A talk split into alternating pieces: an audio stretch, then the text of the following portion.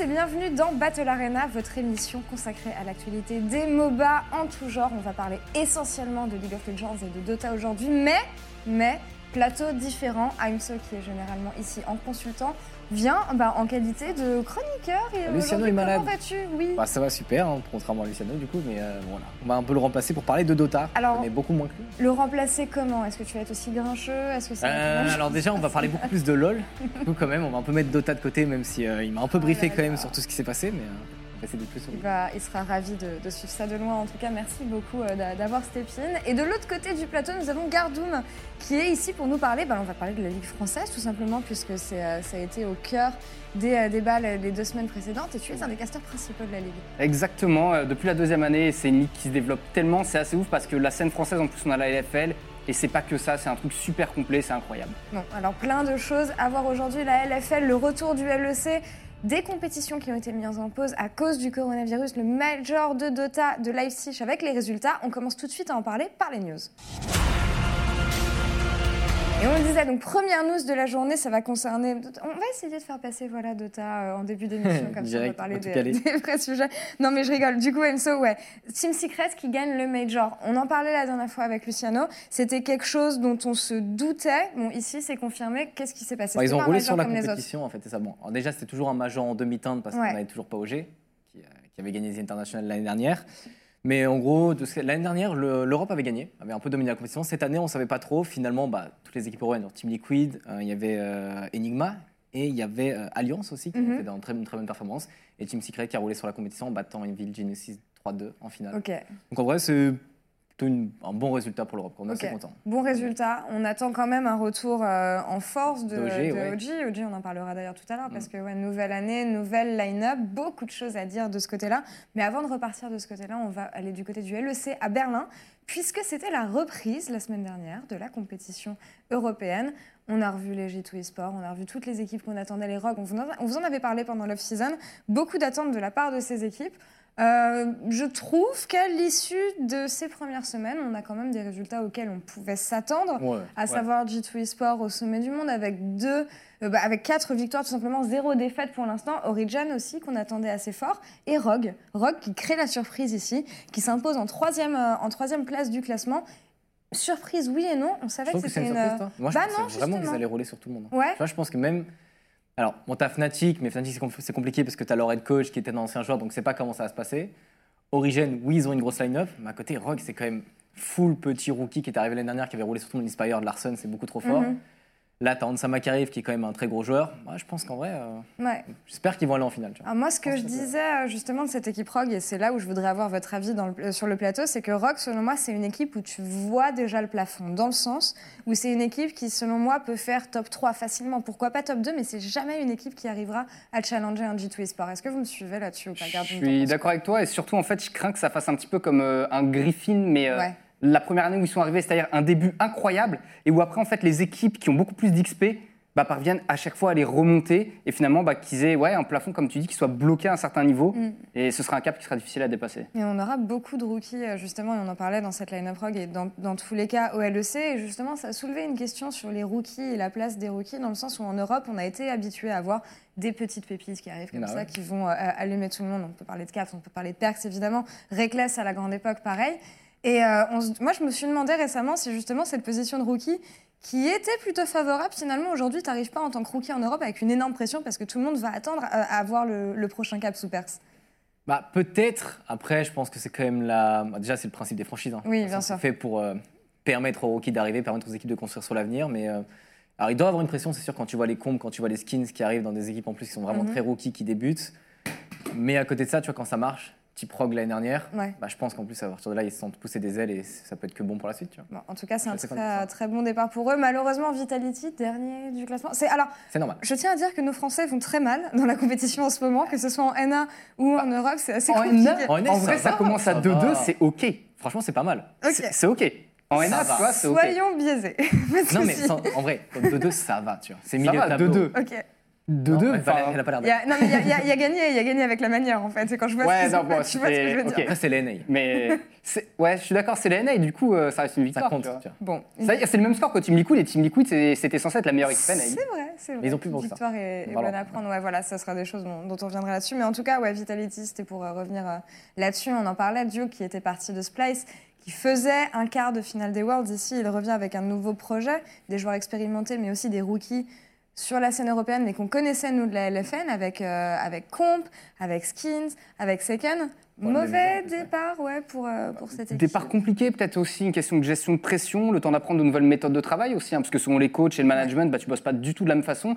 Et euh, Skins, pour le connaître depuis pas mal d'années maintenant, depuis Gros Bill, en fait, selon les équipes où il était, il a jamais eu le même niveau. Ça dépend vachement du microcosmos dans lequel il est, comment il s'y sent et le temps de s'adapter. Du coup, ça joue à mon avis énormément. Après, t'as quand même ce petit problème de visa qui fait que Saken joue et la LFL et le LEC, tu vois. Donc, vrai. en vrai, Ouais. euh, pour un mec comme ça, tu vois, genre, c'est quand même un rookie, il fait des heures Mm. sup, il s'entraîne. En plus, je sais même pas comment ça se passe, du coup, s'il s'entraîne avec Et les bah LFL, tu justement, je, je leur ai posé la question quand j'étais à Berlin la semaine dernière parce que je me disais attends le petit bonhomme il se fait mardi mercredi de la LFL ensuite il, a- bon, il est quand même à Berlin parce que c'est online mais euh, mais voilà jouer avec deux équipes différentes sur deux compétitions différentes c'est quand même pas facile Ah ouais. et donc il fait un peu moins d'entraînement que les autres euh, un peu moins de solo queue que les autres et euh, pour l'instant il est d'accord euh, Vitality sont conscients que c'est un rythme qui peut être un peu soutenu pour lui et sont prêts justement à trouver une alternative, amener un nouveau joueur en LFL justement pour garder, euh, pour, pour garder euh, le comment dire, Saken en, en, Ah, en LEC. Bah oui. Et après, c'est dur, ceci dit, de rentrer dans les chaussures de Saken dans LFL, quoi. Et Ah, c'est dur, c'est ouais. compliqué, mais moi honnêtement, je vois l'équipe qui commence à s'entraîner comme ça. Je me dis, bon, Militza a l'air très bon, mais moi je garderais, euh, je garderais Saken en LEC. Après, il fait pas un très bon départ quand même. hein. Je l'aime beaucoup, je le trouve vraiment très fort.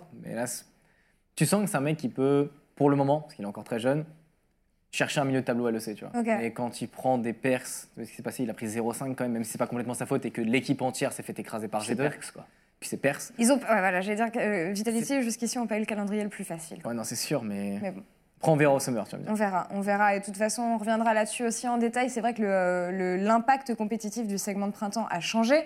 On parle aujourd'hui vraiment d'un segment d'entraînement. Donc, ouais, c'est vrai que les équipes auront eu beaucoup plus de temps euh, pour se mettre en place. Donc, voilà, pour l'instant, c'est compliqué pour Vitality. Bilan dans deux semaines. On verra si l'équipe arrive à remonter la pente. Pardon. On enchaîne ici. Retour sur Dota. C'était l'annonce, euh, la diffusion de True Sight la semaine dernière. True Sight, rappelons-le, qui est un documentaire produit par Valve qui retrace et qui suit les gagnants du TI, donc double gagnant du TI ici, OG eSport, qui sont la première équipe sur Dota à gagner le TI back-to-back, et à le gagner deux fois, c'était jamais arrivé avant ça. Donc True Sight, voilà, on a pu voir les, euh, images la semaine dernière. Et on en avait parlé dans le dernier Battle Arena. Je me demandais quel allait être l'angle qu'allait trouver Valve pour ce True Sight, parce que rappelons-le, euh, en 2018, c'était la victoire de J Sport épique. Euh, L'histoire de Cendrillon dont personne ne se doutait, puisque l'équipe était venue de l'Open Qualifier pour finalement gagner le TI, alors que enfin, voilà, personne ne s'attendait à ne serait-ce que leur qualification en TI. Donc je me disais, ils reviennent cette année, ils ont gagné euh, une nouvelle fois The International, mais les gens s'y attendaient cette fois-ci. Donc quel angle épique Valve vont réussir à, à- à donner à, à ce True Sight? Et ce qui est hyper intéressant, alors je ne sais pas si vous avez peut-être pas eu l'occasion de le voir, ils sont vraiment concentrés sur une phase qu'on ne voit pas souvent vraiment de l'intérieur dans Dota, c'est la phase de draft. Et ce que j'ai adoré dans ce True Sight, c'est que tu te rends compte qu'en fait, Liquid, donc maintenant qu'ils se sont renommés Enigma, n'aurait jamais gagné n'auraient jamais gagné. Et même s'ils avaient été plus... En fait, tu, vois, c'est ce genre de moment où tu vois G2 Sport par exemple sur LoL et où tu te dis, bon bah, même s'ils étaient... Même si à leur jeu, ils étaient un petit peu meilleurs, euh, G2 ont une palette de... de- comment dire de d'armes qui est tellement vaste que c'est compliqué de les contrer. Et c'est exactement la même avec G2 Esport ici. Et là on a pu le voir en profondeur à quel point ils étaient dans leur tête à chaque instant sur les drafts enfin c'était un numéro qui était très Mais bien fait C'est vachement intéressant ce point-là, parce que j'avoue, j'ai pas encore vu le documentaire, mais c'est que ça reprend le principe, parce qu'à la base, les MOBA, ça vient quand même des jeux de stratégie, et du Mm. coup, c'est toute cette partie un petit peu, bah euh, ouais, stratégie Bien sûr. pure et dure, finalement, que tu essaies de mettre en place. Évidemment, il faut des joueurs assez talentueux, mais si tu as un bon plan de jeu en soi, ça peut fonctionner. Et c'est, incroyable et tu te rends compte vraiment la force de Seb, euh, Seb donc fucking mad, qui, euh, qui est euh, comment dire, un des joueurs emblématiques de la line-up, qui est ici vraiment le maestro, le maître marionnettiste qui est dans la tête de ses adversaires à chaque instant. Et surtout, tu vois les, entre, les entreparties de Liquid, où tu vois le capitaine de Liquid qui plutôt, euh, comment dire, plutôt que remonter le moral de ses troupes, a plutôt tendance à les flame. Et j'étais là. Elle Ah, quand même, t'es en finale de TI, ça se passe pas sur Ferland. Parce qu'on va pas se le cacher, ils, ils se sont fait étaler. Ils se sont fait étaler. C'était aussi, c'était aussi violent. C'était un 3-1, mais c'était aussi violent que le 3-0 de Fun plus Phoenix à J2 Esport Oh. en finale des Worlds. Tu vois, pour te donner une équivalence. Ils étaient dans leur tête à chaque instant et le capitaine de l'équipe essayait plutôt de diviser les équipes et de blâmer plutôt que d'essayer de les réunir. quand même. hein. Donc, En euh, finale ouais, de TI, tu veux gagner. C'est ça. Je pense qu'à ce moment-là, si t'as pas le mental qui suit. euh, Bah, en fait, ils se sont rendus compte qu'ils avaient un plan de jeu qui était hyper uniforme et que, comme j'allais dire G2, mais que OG arrivait à justement exploiter. C'est exactement la même équipe en fait, à exploiter tout ce qui était possible dans le jeu et même des choses auxquelles leur leurs adversaires auraient jamais, auraient jamais pensé. Donc c'est marrant de voir euh, ces similitudes qu'on peut avoir et qu'on trouve sur League of Legends. Bah, c'est là où tu vois que c'est vraiment des joueurs talentueux, parce que Perks, même si mécaniquement on pourrait dire que Cap Ouais. c'est un peu au-dessus, euh, on a toujours entendu dire que Perks était super smart à ce niveau-là, justement, au niveau des strats et autres. Et comme quoi, euh, je suis sûr qu'il passerait sur Dota, Perks pourrait aussi être monstrueux, justement. Ouais, bien sûr. Parce que tu as des mecs qui sont bons avec leurs mains, mais ils sont aussi super intelligents dans leur façon de jouer. Et c'est ça qui devrait être le plus recherché, mais c'est très difficile en fait de jauger un mec aussi, avant qu'il soit ouais. dans ta team. Est-ce Ouais. que lui va être super intelligent ou pas? Et c'est euh, bah, c'est des choses qu'on verra bientôt euh, avec OG. En tout cas, on en parlera dans la news juste après. Gros, gros, gros changement sur la line-up. Mais avant ça, tu mentionnais League of Legends. On va rester un petit peu sur, sur ce jeu. Vous l'avez entendu évidemment dans les, euh, dans les news ces dernières semaines, coronavirus en Chine qui, euh, donc, qui a bloqué l'accès à pas mal de choses. On a beaucoup de, de cargos, de personnes qui ne peuvent plus bouger, qui sont actuellement limite en quarantaine du, côté, euh, du côté asiatique. Et pour la LPL, donc la compétition chinoise, eh c'est la même chose. La compétition est suspendue jusqu'à nouvel ordre. Et euh, alors, on sait qu'en Corée, il y a eu aussi des mesures de sécurité, à savoir que la compétition se fera à huis clos, à sans public, dans l'arène, ce qui va être un petit peu gênant. Mais là, en LPL, plus du tout de compétition, Gardoum. Bah, c'est super chaud parce que d'une, ça veut dire bon, moins de spectacle, ok, surtout qu'ils avaient énormément investi Ouais. en termes de stade, etc. La finale des Worlds, qui est censée être en Chine. Et surtout, en fait, les joueurs, donc s'ils vont devoir rattraper ça, donc ça va peut-être être changer des BO3 pour des BO1, enfin, il n'y a pas 12 Mhm. milliards de solutions, ce qui veut dire aussi moins de matchs compétitifs, donc moins d'entraînement potentiel. Et du coup, forcément, ça peut se ressentir au niveau des équipes, en espérant qu'ils puissent jouer assez de matchs pour les MSI, etc. Enfin, c'est vraiment. C'est surtout ça le On problème. sait ouais. rien, quoi. Qu'est-ce qui va devenir du MSI Si t'as pas la Chine qui a gagné deux fois les Worlds au MSI, Tu mets deux fois plus de NA. mais deux fois plus- au moins ils ont plus de chance, tu vois, ça peut passer. Mais Hmm. Dans tous Je les cas, pas. tu détruis un peu ta compétition, surtout que, bah, comme tu disais, le Spring Split a complètement changé. Ce qui Ouais. que maintenant, il n'y a pas vraiment plus d'impact par rapport au World. hein. C'est vraiment que pour les MSI, j'ai un peu l'impression. Si en plus, même ça, ton tournoi d'intersaison qui est censé être assez gros et qui est censé refléter tout ton Spring Split ne compte même pas parce que tu n'as pas la Chine, qui n'est pas vraiment à son meilleur niveau, bah, ta scène compétitive là pour les 10 ans où tu es censé avoir une énorme scène Ouais. à la fin pour les Worlds, elle en prend une claque énorme. Ouais, rappelons-le, les, les championnats du monde 2020 sont toujours censés, ont été annoncés pour se passer en Chine. Est-ce que Riot va aussi prendre des mesures de précaution par rapport à ça? Parce que c'est attends, un événement de cette taille-là, on ne sait pas quelle sera la situation du virus dans six mois. Mais ce que je veux dire, c'est que s'il faut changer son fusil d'épaule, à mon avis, c'est dans les semaines qui arrivent. Et c'est tellement dur en fait, c'est-à-dire que tu as dû réserver un stade, etc., des Ouais. infrastructures, enfin tout ce qui est niveau euh, technique et tout, tu peux pas le changer en claquant des doigts. Donc la solution de backup, ce sera peut-être, je sais pas, je dirais presque, enfin ça paraît bizarre, mais un Staples Center qui est peut-être plus simple Oui, pour Riot à mettre en place. Ils l'ont déjà fait hein, de toute Ouais. façon, et c'est plus simple parce que c'est déjà en NA à mon avis. Ça peut être des solutions de backup possibles, mais c'est toujours une déception, je pense notamment pour les fans chinois, parce qu'il y a une communauté là-bas qui est incroyable. Juste dans les personnalités les plus connues en Chine de base, t'as Uzi. Qui est dedans. Enfin, Ouais. Mais après, le problème, c'est qu'ils annonçaient sur ESPN le plus gros show de presque de l'histoire de l'e-sport, tu vois, Ouais. et même du sport. Là, j'ai regardé le, le show de halftime du Super Bowl, genre par curiosité, pas pour me dire, ok, on arrive à faire ce genre de choses maintenant, ça va être bien. Ça va être très vraiment bien. Sauf que bah, du coup, le problème, c'est que si tu fais pas ça en Chine avec énormément de Non. spectateurs dans un énorme stade, le Staples Center, c'est super bien, hein. Mais ça reste du pas backup. du là. tout la même taille. tu Mm. vois. Donc, je sais pas. Je serais quand même assez déçu pour les 10 ans des Worlds de LoL de pas faire un truc complètement insane. Après, comme tu dis, c'est novembre, donc en vrai, ça se trouve, là, on aura trouvé un vaccin d'ici là. Tu vois. Voilà. Pas vraiment prévoir. Voilà, bah, en tout cas, ouais, évidemment, on souhaite euh, bah, le bon courage et bonne chance à toutes les personnes qui sont impactées par, euh, par ce virus. Et je- j'imagine que c'est pas une situation qui est facile à vivre quand Ah tu es, en quarantaine comme ça de ton côté. Ah, surtout ça que- ralentit tout le pays, en fait. et que tous les gens ont peur. Les trois équipes chinoises qui étaient au Major de Dota ne peuvent toujours pas rentrer en Chine. Ouais. L'instant, on sait même pas où elles sont, elles s'entraînent un peu. Mais euh, T'imagines qu'est-ce qui va se passer Et qu'est-ce qui va se passer si, pour le prochain Major, qui du coup a commencé, parce que les Open Qualifiers ont déjà commencé, qu'est-ce qui va se passer si c'est pas les mêmes équipes chinoises? Est-ce qu'elles Mm. vont pouvoir y aller? Est-ce qu'ils vont jouer en online tu vois? Du coup, tu as du travail? qui est mis en jeu Ouais. pour un problème de virus. D'ailleurs, le virus où, à première vue, l'Institut Pasteur a avancé dessus. J'ai vu ça vite fait euh, Ouais, sur Twitter, ouais. donc c'est déjà une bonne nouvelle. On espère, hein, parce que là, faut aller.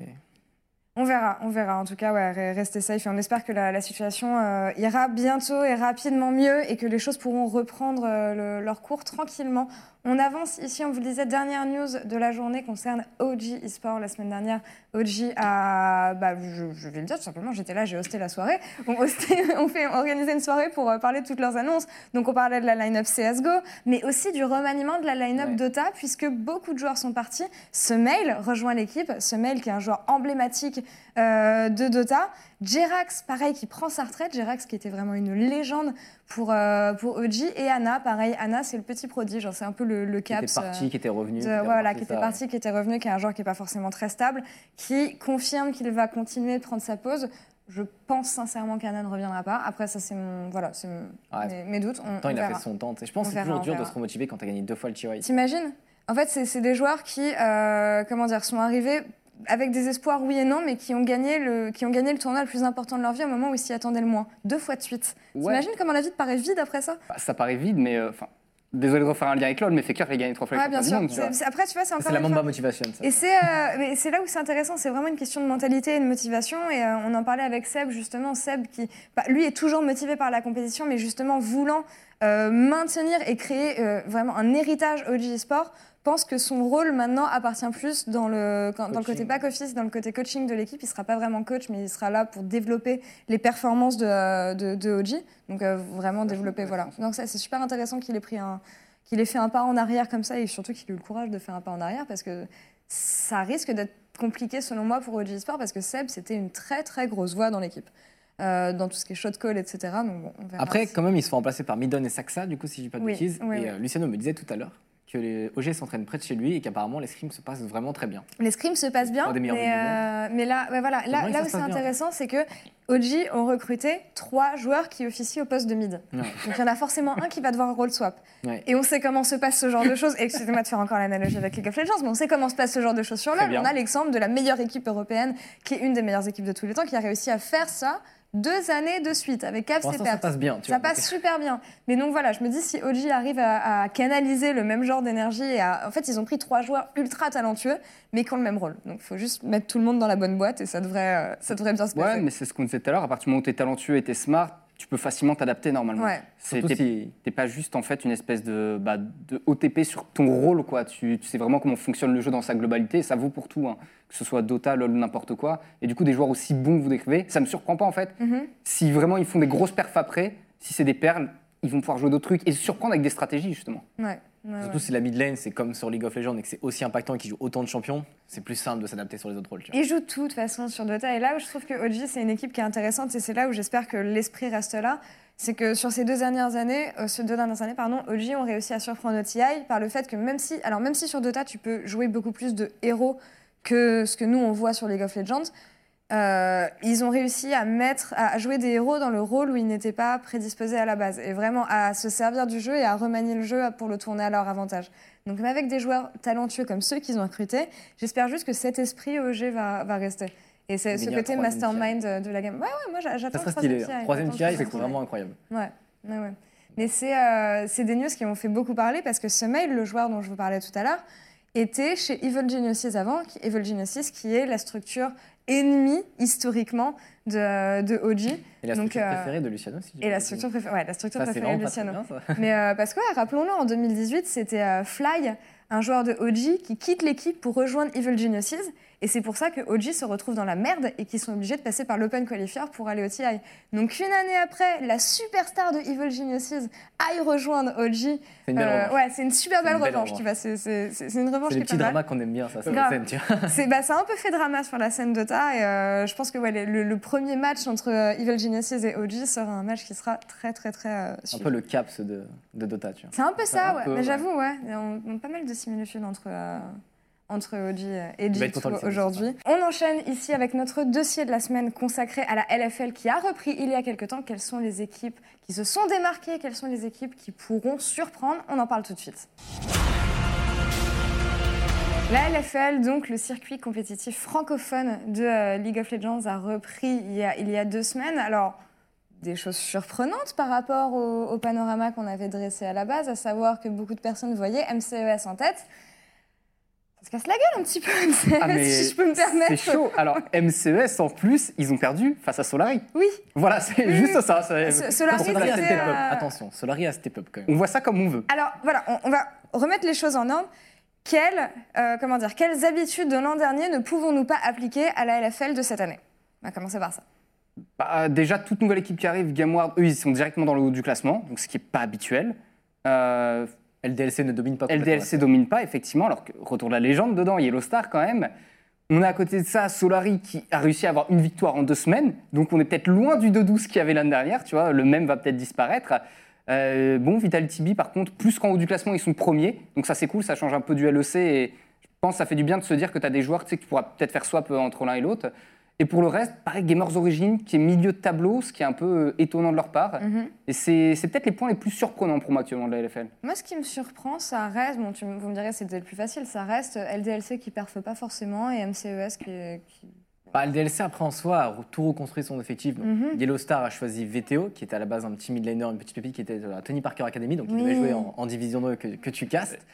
Et euh, il a choisi aussi Ting, si je dis pas de bêtises, et à partir de là, ils ont construit avec Bando et, euh, et Monk. Du coup, c'est pas non plus la même équipe de superstars que l'année dernière. VTO, c'est quand même un jeune rookie, il faut le former. Bando, ça reste. Bon, même si la l'année dernière, c'est pas non plus Oui. encore euh, un vétéran de la scène. Jinx, bon, c'est un vétéran, c'est vraiment un monstre. Et Monk, bon, bah, pareil, on le connaît depuis des années, donc ça va.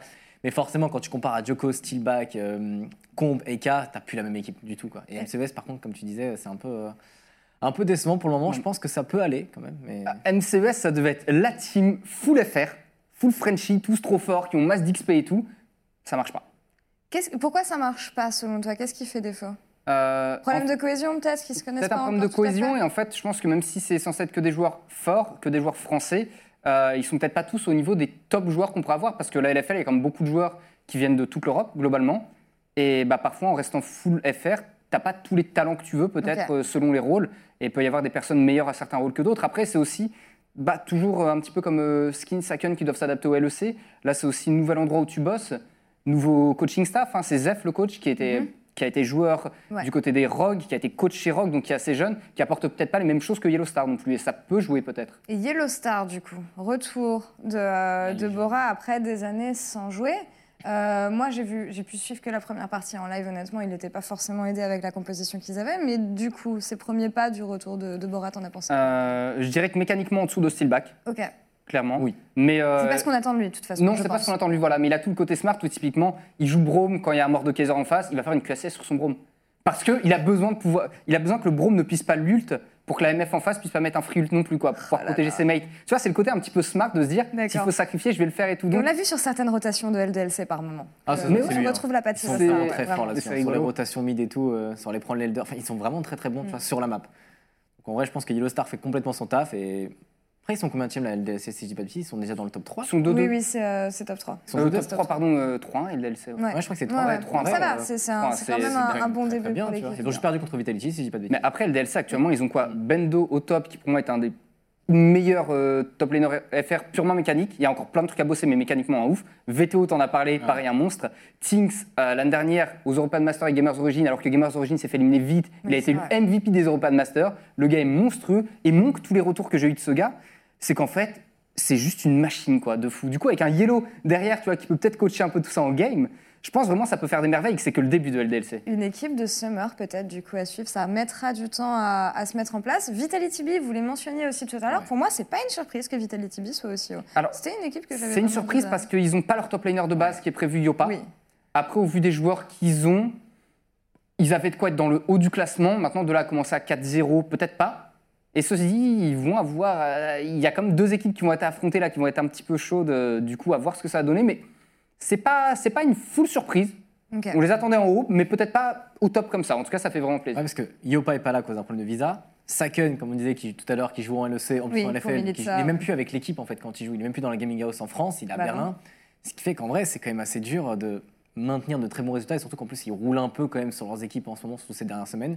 Et là, par contre, pour cette semaine, c'est plus Doxy qui va jouer parce que Doxy va partir normalement en Russie et c'est, euh, j'ai oublié le nom du nouveau top laner qui va revenir. C'est un vétéran de la scène qui a 28 ans et j'ai oublié son pseudo. 28 ans Il a 28 ans. Ouais. Mm. On avant, pas des joueurs de 28 ans, normalement. Marine, Marine, il a arrêté, il avait 27 ans, 28. Ouais, ouais, ouais, 27. Et là, on voit en LEC en ce moment, le joueur le plus vieux, bah, c'est Forgiven, qui a mon âge, donc à 27 aussi. Donc c'est. Ah ouais Non, il est assez vieux. Après, 28 je crois qu'il était parti. Donc, il avait... J'avais regardé sur Wikipédia, il a fait toutes les équipes du monde limite. Bah écoute, ouais, bien, bienvenue, Mais bienvenue à après, lui. pour remplacer Doxy, qui au début on avait un peu peur, mais qui finalement a fait quand même 4 games vraiment fortes, Ouais. à voir À voir comment ça se passait pour Vital cette semaine. tu vois. Parce qu'il joue quand même Gamers Origin et sur la deuxième, il joue Gameward. très grosse équipe. Ouais, Gameward. Gameward qui fait quand même un très bon lancer. Donc, euh, Gameward, ouais, c'est Mm. pareil, une, euh, un des petits rookies euh, underdog que je, je vais prendre beaucoup de plaisir à suivre. J'aime beaucoup cette équipe. Je trouve qu'ils ont un jungler qui est très très prometteur. Et pour parler de, de, comment dire, de talent prometteur aussi, on a eu le lancement de la Div 2.